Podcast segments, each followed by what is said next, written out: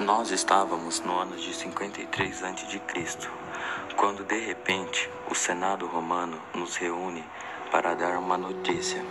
Essa notícia era a respeito à morte de Carso. Ele foi morto durante um combate contra os partas na Batalha de Carros.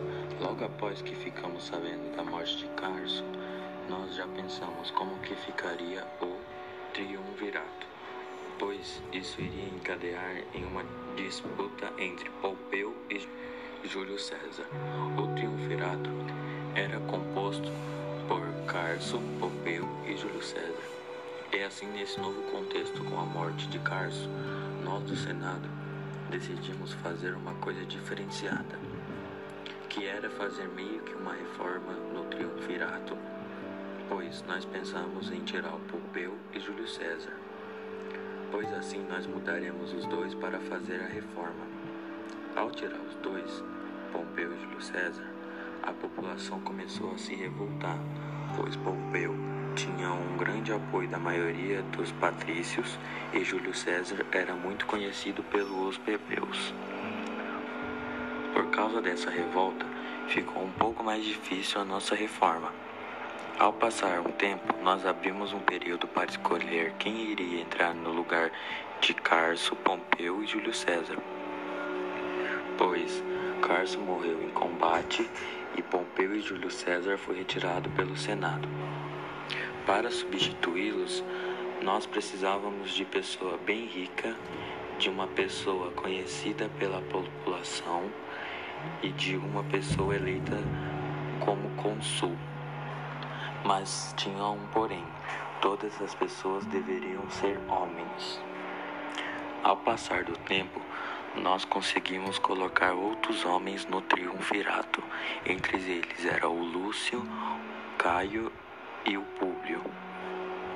Mas ao passar do tempo, Lúcio, Caio e Públio não conseguiram seguir com o triunvirato, pois Júlio César, que foi retirado pelo Senado, virou o inimigo de Pompeu e assim mandou matar Lúcio, Caio e Públio.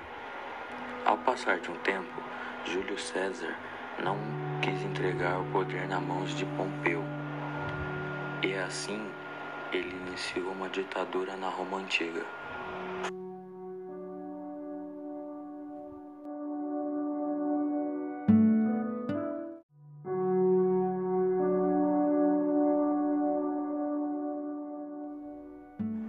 Estamos em perigo, comandante.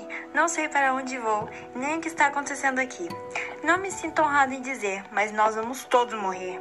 Vamos jogar pragas, disse Pablo, um dos soldados do grande comandante Caio, homem que não se deixava de maneira nenhuma temer pelos ataques egípcios em prol da proteção da rainha Cleópatra. Estava sempre lutando ao lado de Otávio contra Marco Antônio e seus soldados. Mas essa história não começa por aí. E vamos contá-la a você que está ouvindo. Essa batalha que estou prestes a contar foi uma guerra civil entre Otávio e Marco Antônio, dois importantes líderes romanos em busca de poder. O nosso queridíssimo Marco Antônio estava com a rainha Cleópatra. Nesse momento, em certo período, declarou que Cesário, filho da rainha, era de direito um legítimo herdeiro de César. Tal palavra foi de imensa insulta para Otávio, que logo se prontificou em travar uma guerra com seu rival. Agora que está tudo explicado, podemos voltar à história. As forças romanas comandadas por Otávio estavam cada vez mais perto do objetivo de eliminar a mãe, o filho e o amante.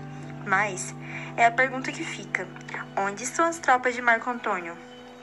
Bem, isso é difícil, mas elas estavam no Egito e a guerra estava se passando na Grécia.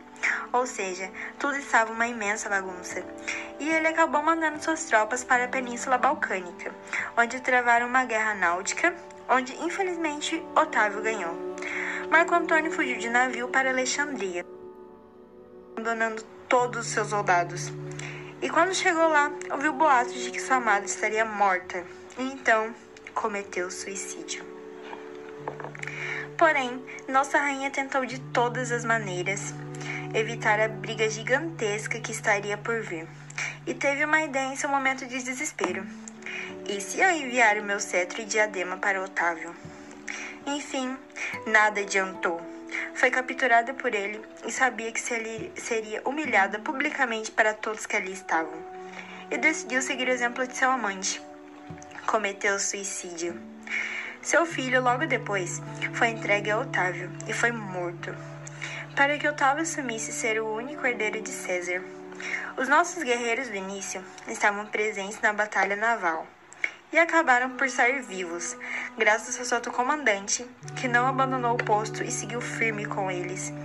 Essa batalha ficou conhecida como Ácio, onde terminou o fim da República e o início do Império Romano. Ao fim, Otávio mudou seu nome para César Augusto.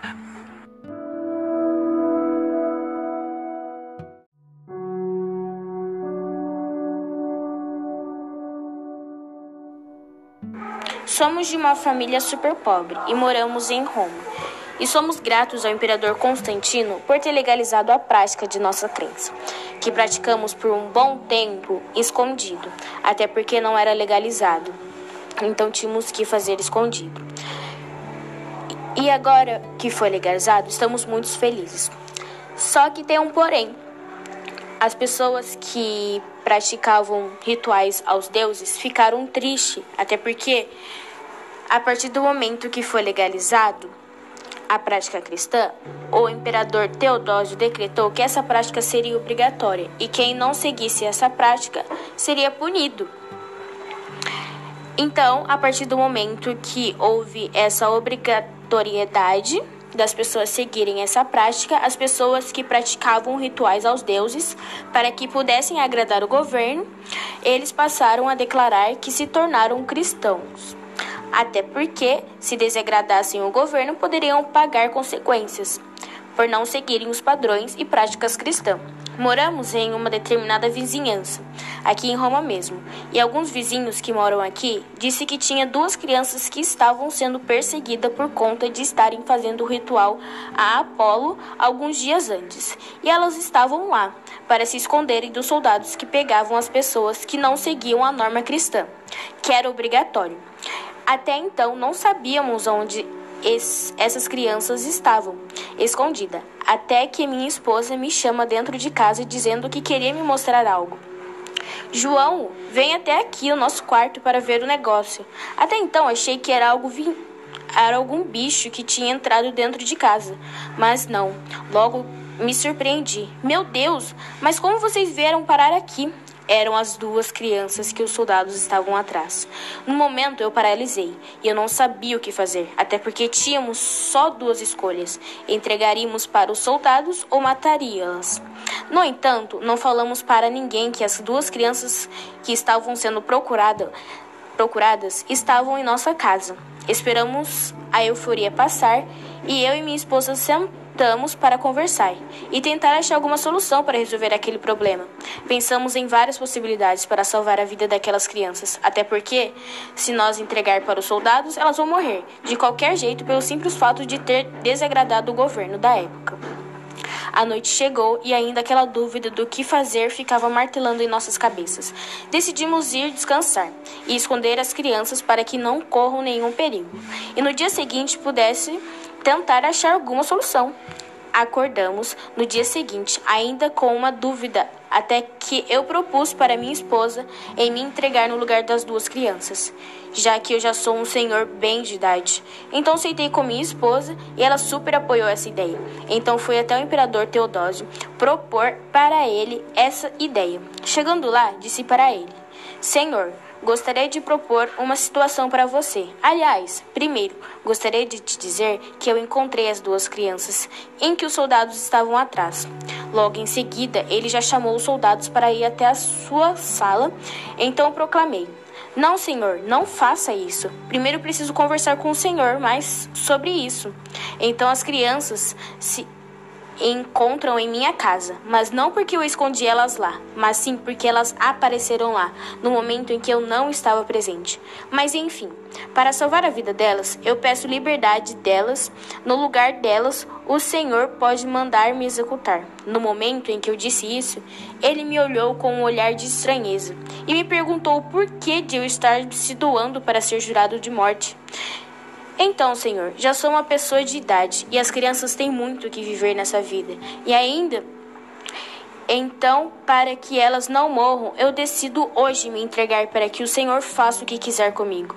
O imperador ficou surpreso da atitude que eu tive e disse que iria sentar e conversar com os outros que trabalhavam no poder junto a ele e que iria me dar a resposta no dia seguinte.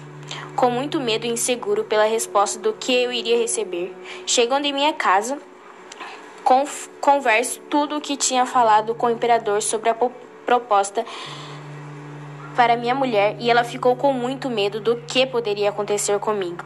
Ainda com as crianças escondidas, passamos o dia o dia. E no dia seguinte, veio os soldados até a minha casa dizer que o imperador gostaria de falar comigo. Fui até ele e chegando lá ele disse: Gostaria de dizer que entramos em acordo e podemos te colocar no lugar das crianças.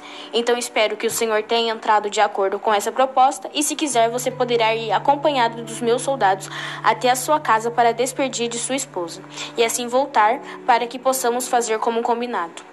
No final de tudo, o senhor João foi executado e as crianças seguiram pela responsabilidade de sua esposa e que ela deveria cuidar das crianças e se a situação das crianças acontecesse novamente, elas seriam executadas sem houver desculpas ou saída para elas.